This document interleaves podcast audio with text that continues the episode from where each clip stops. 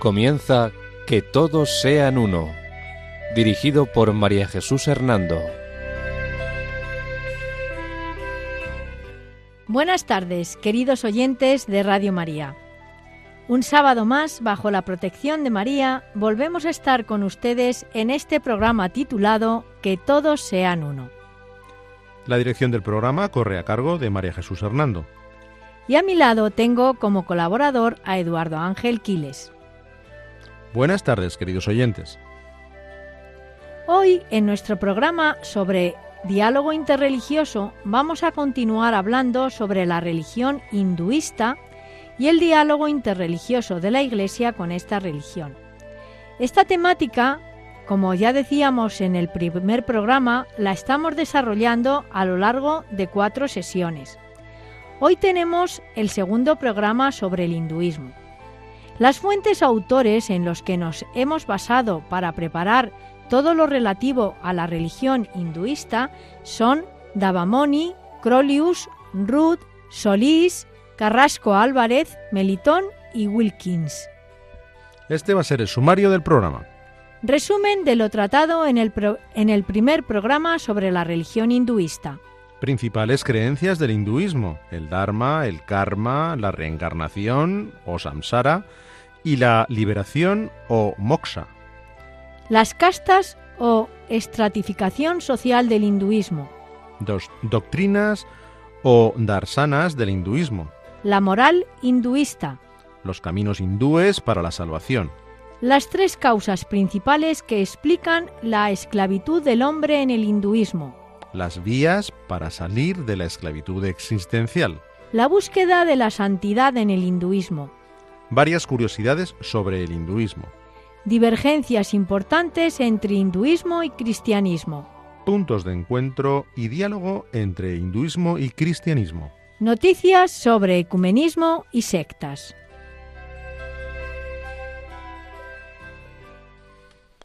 Resumen de lo tratado sobre el hinduismo en el primer programa sobre esta religión. El origen del hinduismo se remonta hacia el año 1750 o 1500 a.C. Los arios, llamados también hombres santos, y sus escritos han tenido gran influencia en la esencia de la religión hinduista. De aquí parten los escritos Vedas, que significan conocimiento o sabiduría. El término hinduismo se deriva de la palabra persa hindú, en sánscrito Sindhu, nombre del río Indo. Actualmente el hinduismo es la espiritualidad dominante en India, Nepal, la isla de Mauricio, en África, y la isla de Bali, en Indonesia, si bien su práctica se ha extendido a algunos países de otras culturas. El hinduismo no comprende a la religión budista ni al jainismo, ni a las diversas religiones tribales de la India. Los Vedas son cuatro colecciones de escritos compuestos entre los años 1500 y 500 a.C. Las secciones más tardías de los Vedas son conocidas como los Upanishad.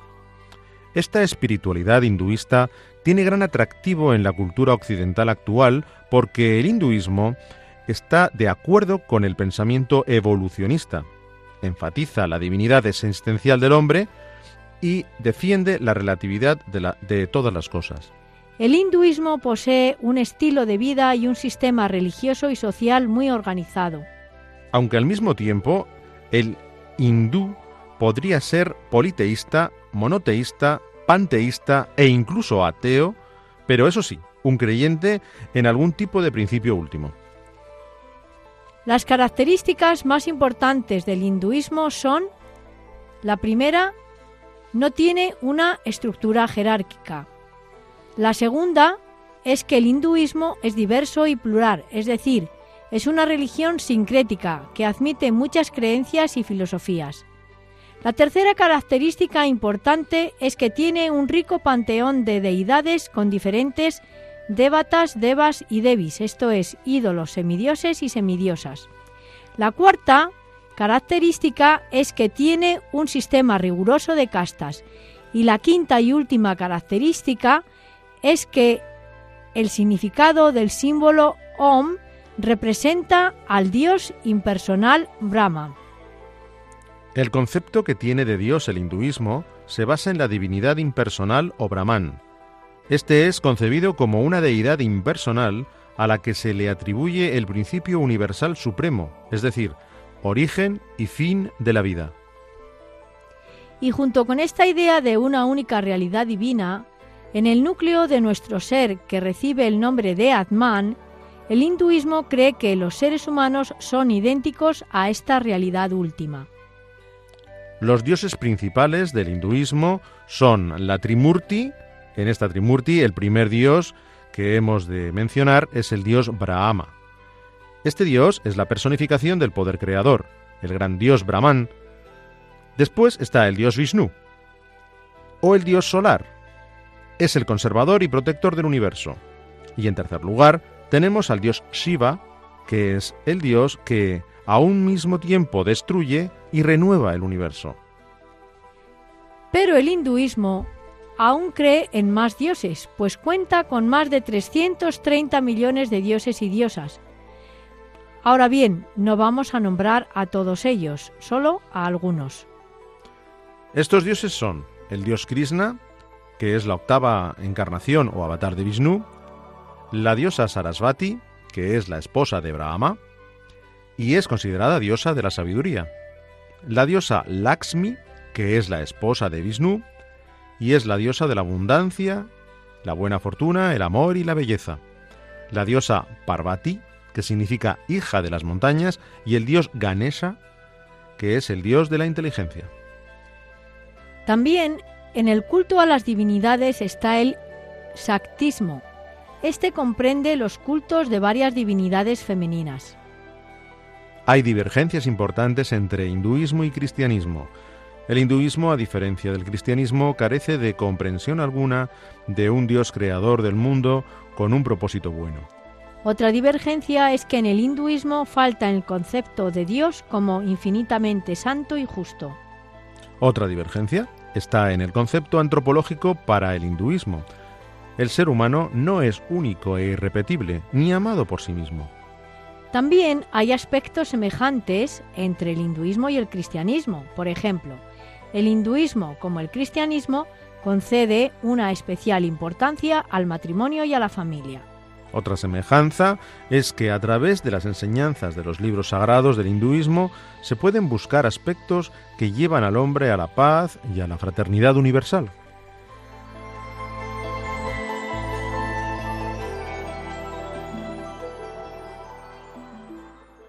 Bien, María Jesús, después de hacer una síntesis sobre el programa anterior, ¿podrías hablarnos sobre las principales creencias del hinduismo? Sí, por supuesto. Lo primero que hemos de decir es que el sistema de creencias del hinduismo es muy variado y complejo debido a sus características. Dentro de esta diversidad, todos los hinduistas comparten una serie de creencias fundamentales, el karma, el dharma, la reencarnación y la liberación. Respecto del Dharma, hemos de decir que esto se refiere al conjunto de deberes que una persona debe respetar y cumplir en su vida, como la virtud, la religiosidad, la conducta, etc. En otros términos, el Dharma es el deber ser, para el cual existimos. La palabra significa algo así como religión, conducta piadosa o conducta correcta. En el hinduismo se reconocen dos vías principales para el dharmas, la vía doméstica y la vía monástica. Los propios hindúes llaman a su religión sanatama, dharma, es decir, religión externa. Dharma es la forma de las cosas tal como existen y el poder que las mantiene tal como son.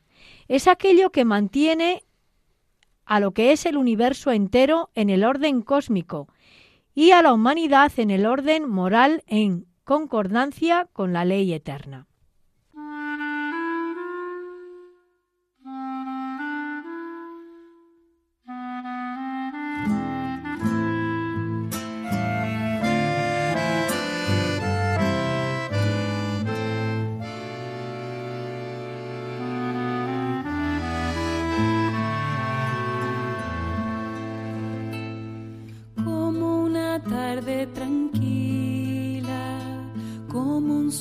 Atardecer, era tu vida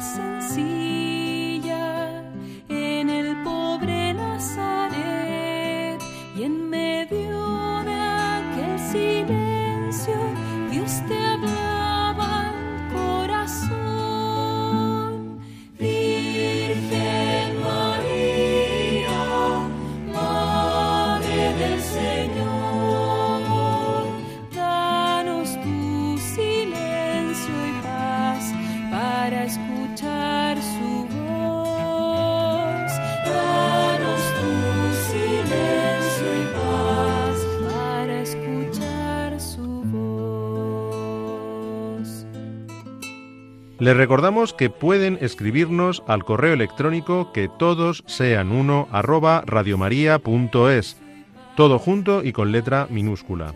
Repetimos, que todos sean uno arroba radiomaria.es.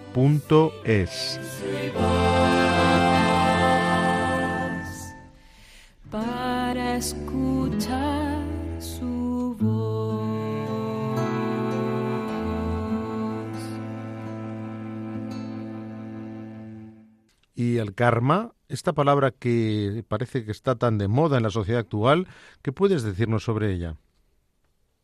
Pues karma es como una energía que se produce de acuerdo a los actos de las personas.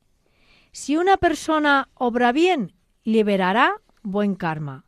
Si obra mal, su karma será negativo. Así, el karma se refiere a las consecuencias de todas las acciones que una persona desarrolla en su vida. Se asemeja a la ley de causa y efecto.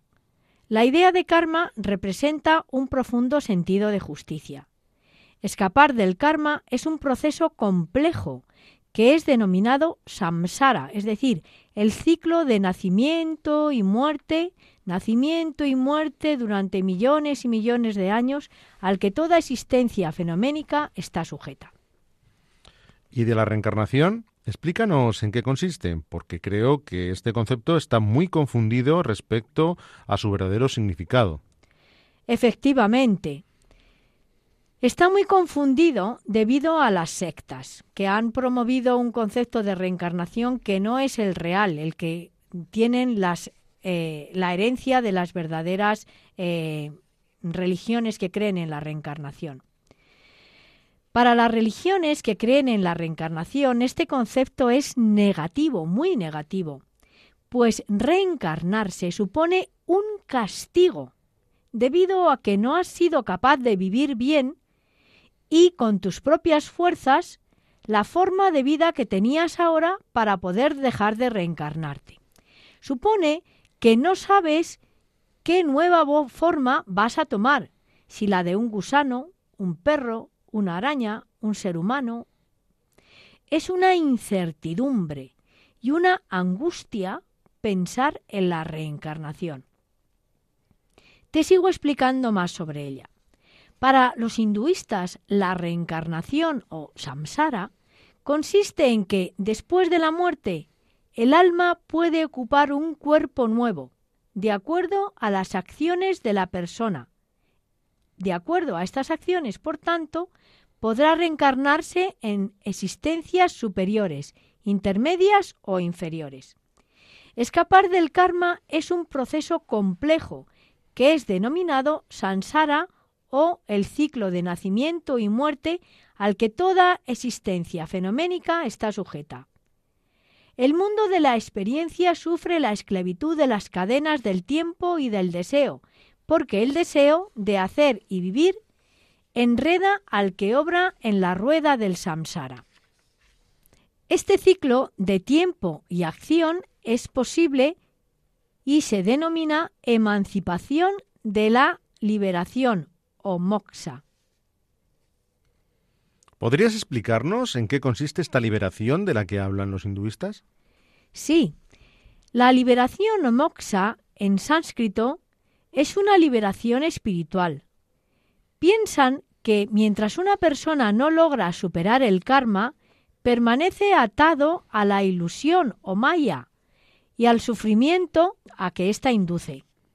Aquí el tiempo es concebido como una rueda giratoria que vuelve siempre de nuevo al punto del que partió y en el que no puede existir ni finalizar ni una salvación. Existen tres caminos para obtener la liberación espiritual, que es el propósito del hinduismo.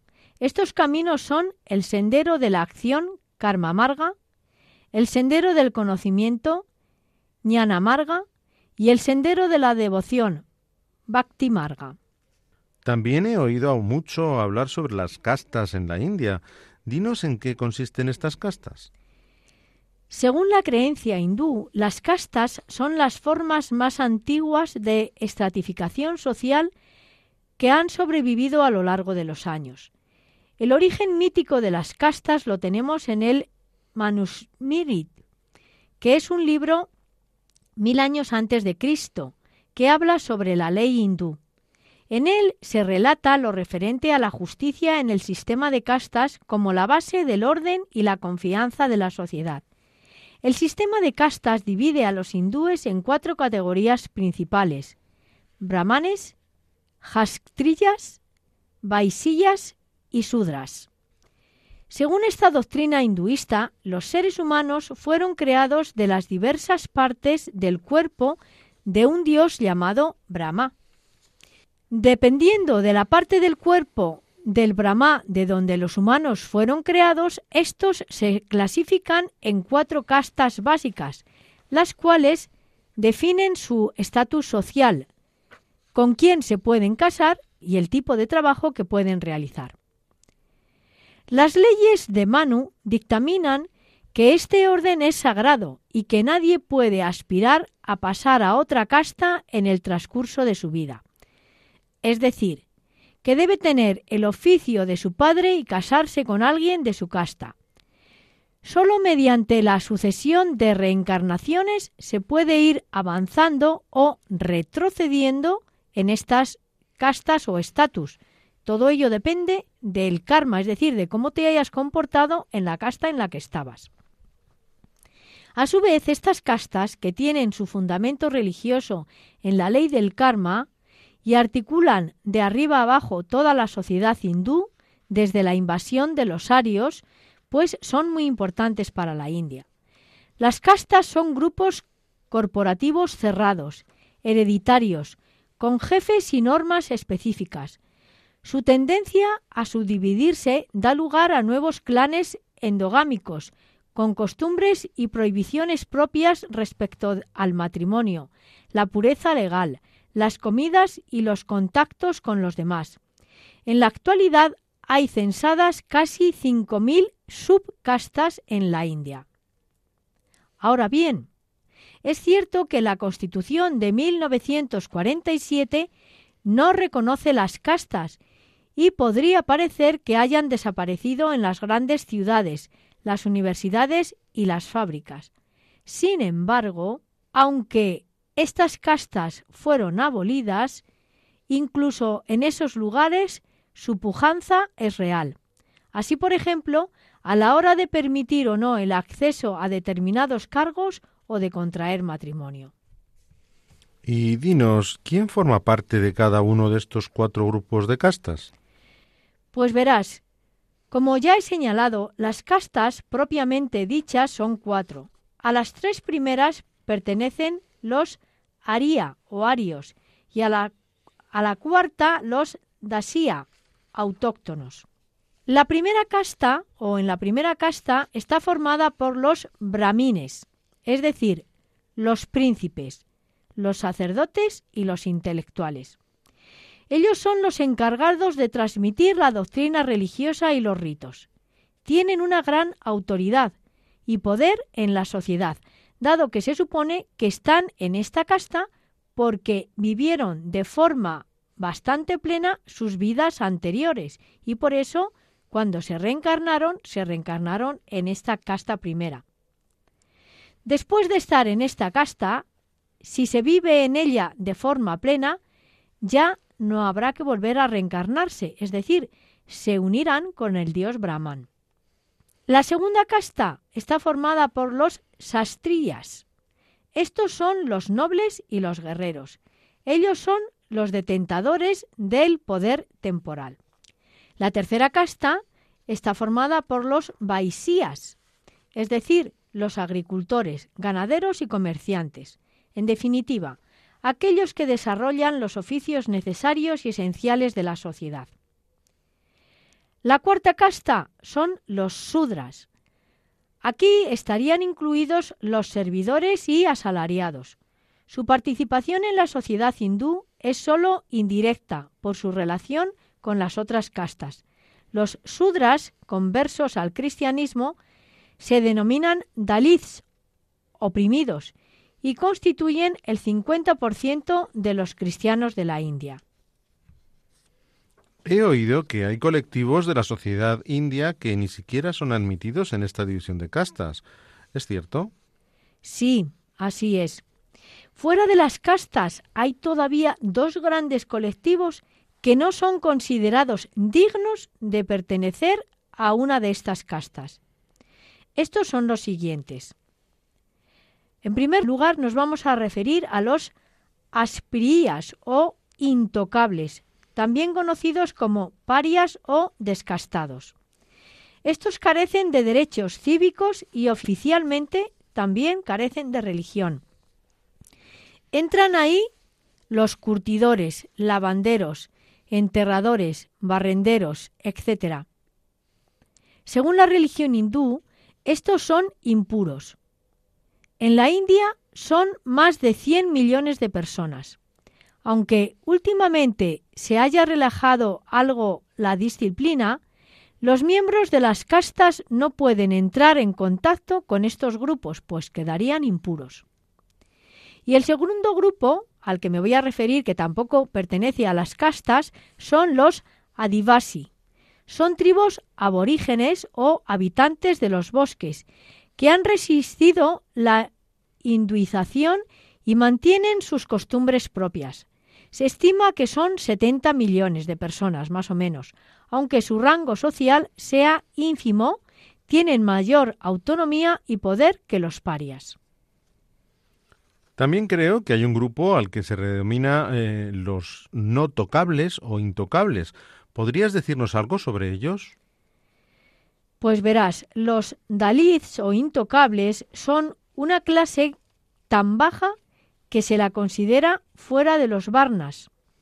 Los hinduistas consideran que los dalits son tan bajos como perros y para sobrevivir suelen trabajar en los espacios laborales permitidos por el sistema de castas como el de recoger excrementos humanos con las manos. Adicionalmente, los niños suelen limpiar los inodoros de, colegio, de los colegios a los que acuden. Y también todavía están otros que tampoco tienen ningún derecho, que son los invisibles.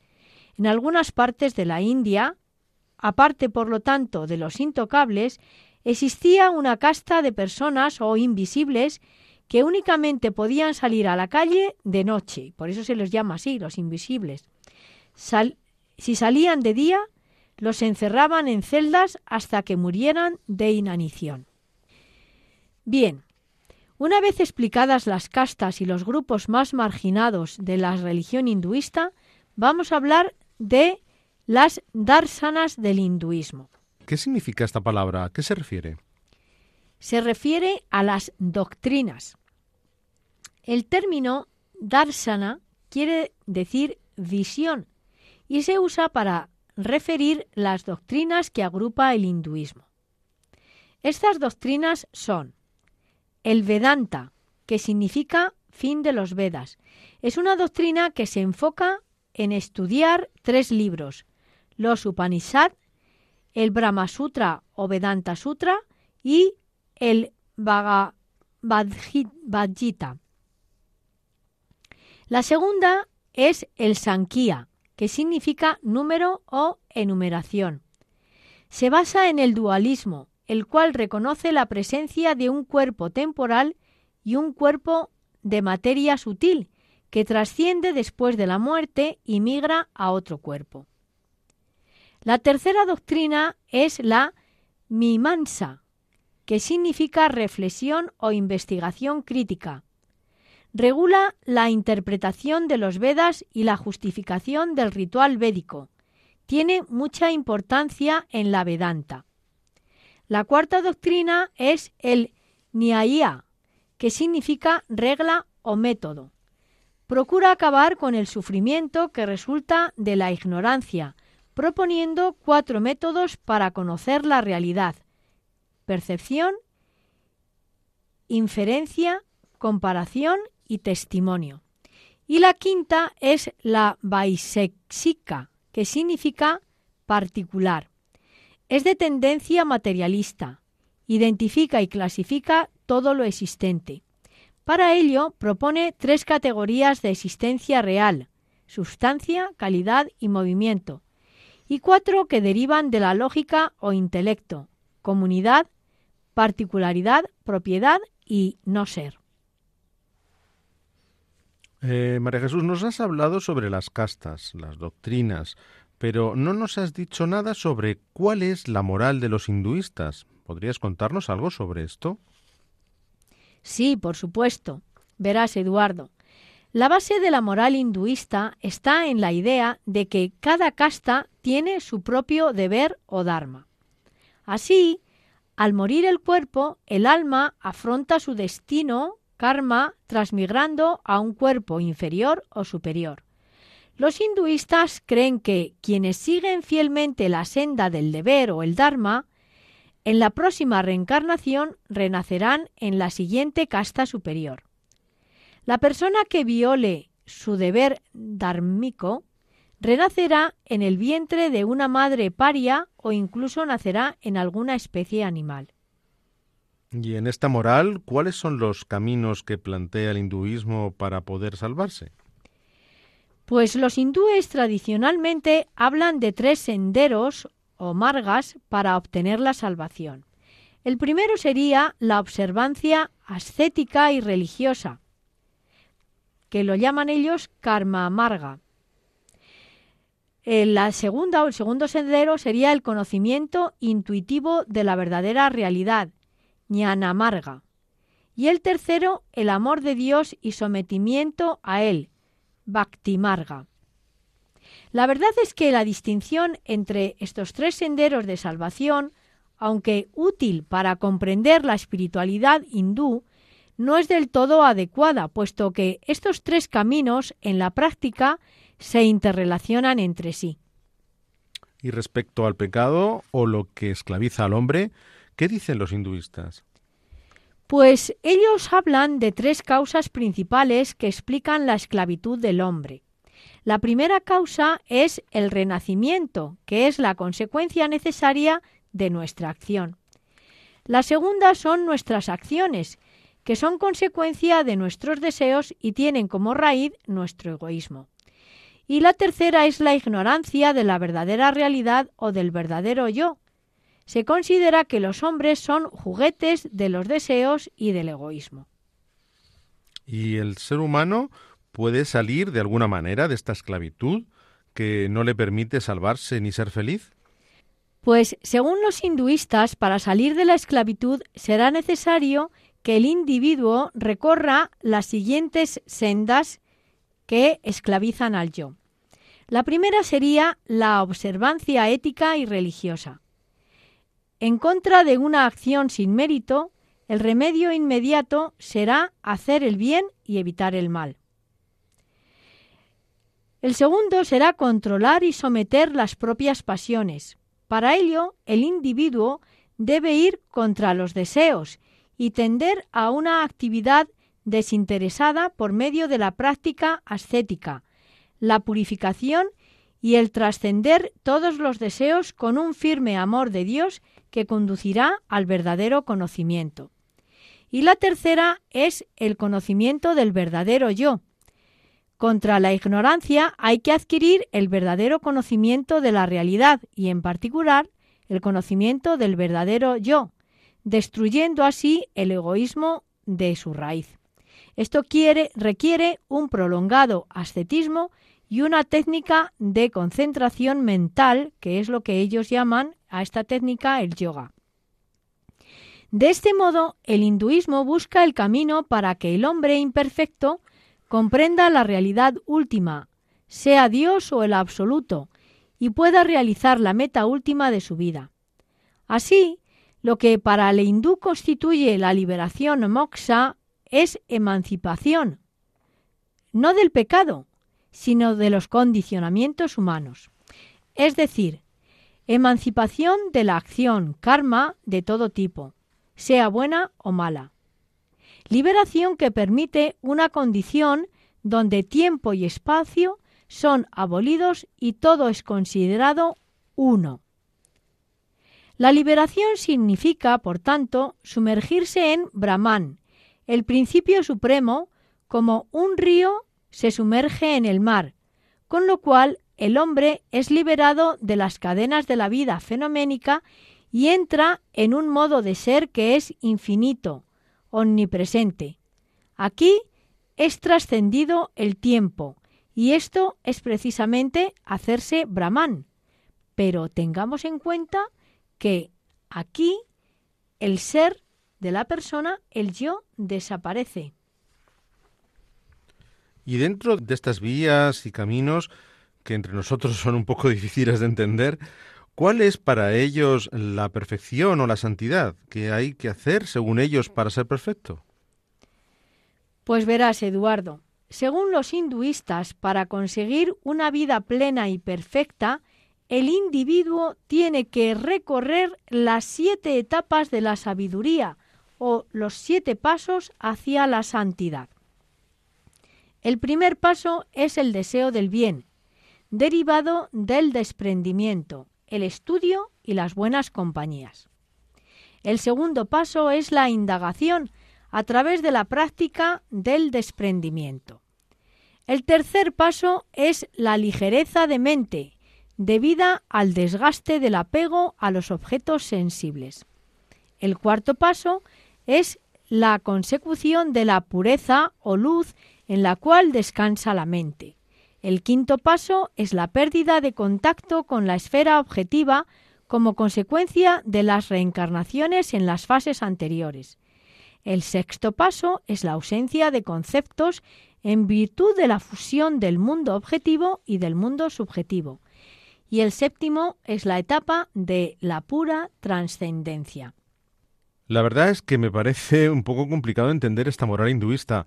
Si te parece, mm, ¿podrías también contarnos algunas de las divergencias más importantes entre el hinduismo y el cristianismo?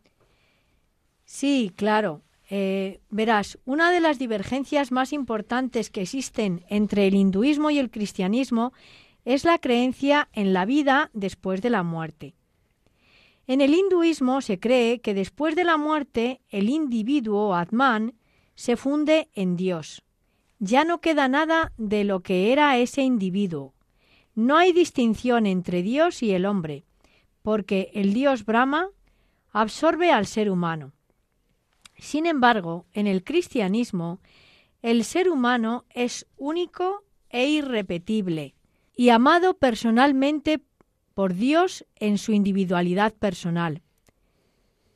El ser humano en el cristianismo nunca desaparece, sino que después de que Dios lo resucite, gozará en cuerpo y alma por toda la eternidad de la vida plena que Dios le dará en el cielo. Otra diferencia entre el hinduismo y el cristianismo está en que, según el hinduismo, el ser humano está engañado por preocuparse por este mundo temporal y material, lo cual hace que este engaño y el desconocimiento de su verdadero yo que en realidad es un no yo, le lleva a estar sometido a la ley negativa del karma, que le aprisiona en el ciclo de las reencarnaciones o samsara. Sin embargo, en el cristianismo, Dios ha creado todo para que cuidemos de ello y seamos felices con ello, aunque sin apegarnos a las cosas materiales. Además, en el hinduismo, para salir del ciclo de las reencarnaciones o samsara, el individuo no cuenta con la gracia ni con la ayuda de Dios. En el cristianismo no creemos en la reencarnación, sino en la resurrección. Además, creemos que es Dios quien nos da su gracia para poder realizar buenas acciones y es Él quien nos salva. En el hinduismo, el ser humano solo puede salir de ese ciclo, solo puede dejar de reencarnarse por sus propios medios y con sus solas fuerzas. No hay ningún Dios que le pueda ayudar. En el cristianismo, por supuesto, no creemos en ninguna ley del karma. Según la enseñanza de la Biblia, creemos que la fuente de nuestra separación de Dios, de nuestro pecado y en última instancia de todo lo que es imperfecto en este mundo, no es por desconocimiento de nuestra divinidad, sino por nuestra soberbia, rebelión, desobediencia a Dios y a lo que Dios espera de nosotros. Ciertamente hay grandes diferencias entre lo que creen los hinduistas y lo que creemos los cristianos. Para nosotros creer en la gracia de Dios y el amor personal que nos tiene a cada uno es fundamental. No obstante, María Jesús, eh, dinos, ¿hay algo en lo que podamos ver una semejanza entre el hinduismo y el cristianismo? Pues algo en lo que nos asemejamos con el hinduismo es que para ellos y para nosotros es importante celebrar las fiestas religiosas, es decir, la celebración. Por eso, en este diálogo de la vida, la Iglesia y la religión hinduista se felicitan mutuamente sus fiestas más importantes, como un síntoma de amistad, de buenas relaciones. Así, todos los años la Iglesia felicita a los hinduistas por su gran fiesta del Davali o fiesta de las luces. Estos sencillos gestos, como tantos otros de la vida diaria entre los fieles de las diversas religiones, muestran que somos capaces de vivir los unos junto a los otros, que deseamos aprender los unos de los otros y dejar que crezca el conocimiento y el respeto recíproco. También hay diálogo con el hinduismo en el terreno de la espiritualidad. El movimiento Ashram asumió este diálogo. Algunos de sus líderes, por ejemplo, Griffiths, eh, entre los años 1906 y 1993, y Henry de Sos, eh, fueron monjes occidentales que, al modo de un sannyasi hindú, persona que renuncia al mundo para buscar a Dios, así es el sannyasi hindú, trataron de integrar su visión cristiana con el hinduismo. Desde la década de 1960 ha habido también diálogo por iniciativa del Consejo Mundial de Iglesias con el hinduismo. Además, el prestigioso monje católico Griffiths, que trató de integrar la visión hinduista en el cristianismo, decía que para un cristiano el hinduismo constituye en conjunto la preparación evangélica más profunda que existe en el mundo.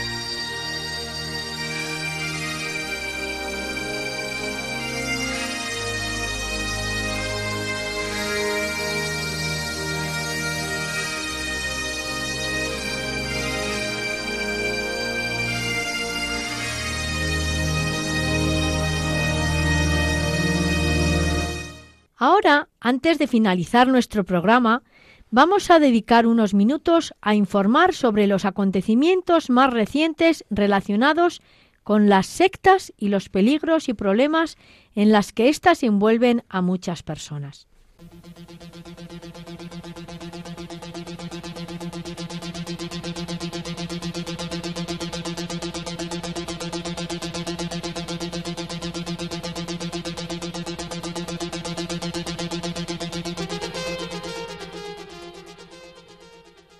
Noticias sobre sectas proporcionadas por InfoRies, boletín electrónico de información sobre el fenómeno de las sectas y la nueva religiosidad. El poder y enriquecimiento del líder de la secta Iglesia Universal del Reino de Dios o pare de sufrir. En Brasil, la Iglesia Universal del Reino de Dios, conocida por su lema Pare de sufrir, es muy influyente tanto en la espiritualidad como en lo político. Esta secta en Colombia paga espacios televisivos en el Canal 1 y tiene numerosos templos. En Brasil es la iglesia neopentecostal más grande, con más de 10.000 templos, así como por toda Latinoamérica y Angola. Su fundador y líder, Edir Machedo, es uno de los pastores más ricos del mundo, con una fortuna que pasa a los 1.100 millones de dólares, construida gracias a los diezmos y ofrendas de millones de feligreses tras la promesa a sus fieles de obtener prosperidad y sanidad a cambio de pactar con Dios y darle a la Iglesia el 10% de los ingresos que los fieles que a ella se une pues eh, tienen. Esta secta, conocida también como Iglesia de Machedo, también es famosa por sus sesiones de expulsión de demonios y de sanidad o sanación. De hecho, en su publicidad suelen dedicar un día a orar por los enfermos. Bajo el lema Pare de sufrir y el de Lo imposible no existe, ha organizado cultos de sanación en los que ha dado el aceite santo de Israel y más recientemente el llamado el manto sagrado como parte de rituales de fe multimillonarios. Esta secta, conocida también como la Iglesia de Machedo, también es famosa por sus sesiones de expulsión de demonios y de sanación. De hecho, en su publicidad suelen dedicar un día a orar por los enfermos. Bajo el lema Pare de sufrir y el de Lo imposible no existe, ha organizado cultos de sanación en los que ha dado el llamado por ellos aceite santo de Israel y, más recientemente, lo que llaman el manto sagrado, como parte de rituales de fe multitudinarios.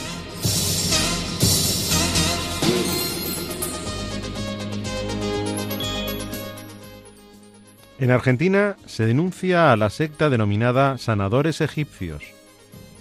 Cuando los miedos se adueñan de, la, de tu mente, Sesen te puede ayudar a ti y a los tuyos. Reza el eslogan de la Escuela Internacional de SESEN que dirige Álvaro Juan Aparicio Díaz, un uruguayo que se presentaba como psicólogo clínico, escritor y egiptólogo y que ahora está preso por estafas reiteradas. En total, son ocho los detenidos entre los que está el matrimonio líder y cara visible de la Fundación Académica SESEN. La fiscal les imputa los delitos de asociación ilícita, estafas reiteradas y ejercicio ilegal de la profesión de psicología. Aparicio Díaz, que no tenía título profesional y hasta escribió un par de libros que se venden actualmente, y su pareja argentina, identificada por las fuentes como Graciela Cannes, lideraban una banda dedicada a cometer estafas con una supuesta terapia egipcia llamada Sezen. Los imputados se hacían pasar por falsos psicólogos y llegaron a afectar el patrimonio de varias personas.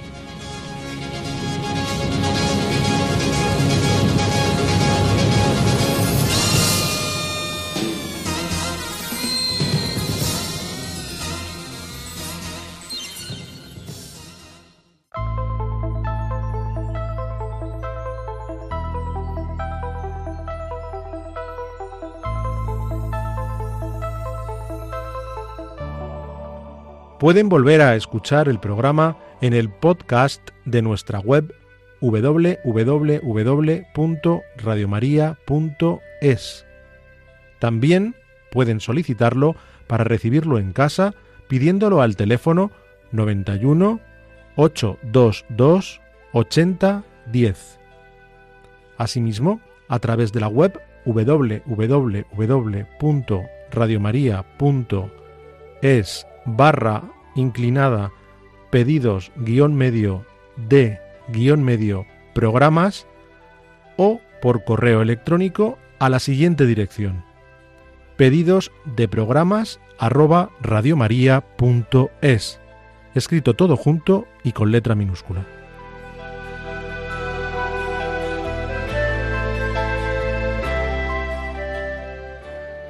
Bien, queridos oyentes, pues después de escuchar estas noticias nos despedimos de ustedes. La dirección del programa ha corrido a cargo de María Jesús Hernando.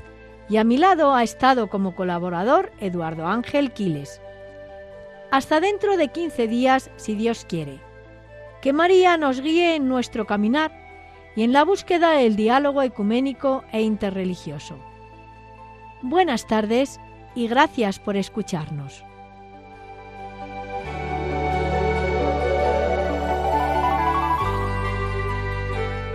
Han escuchado Que todos sean uno, un programa dirigido por María Jesús Hernando.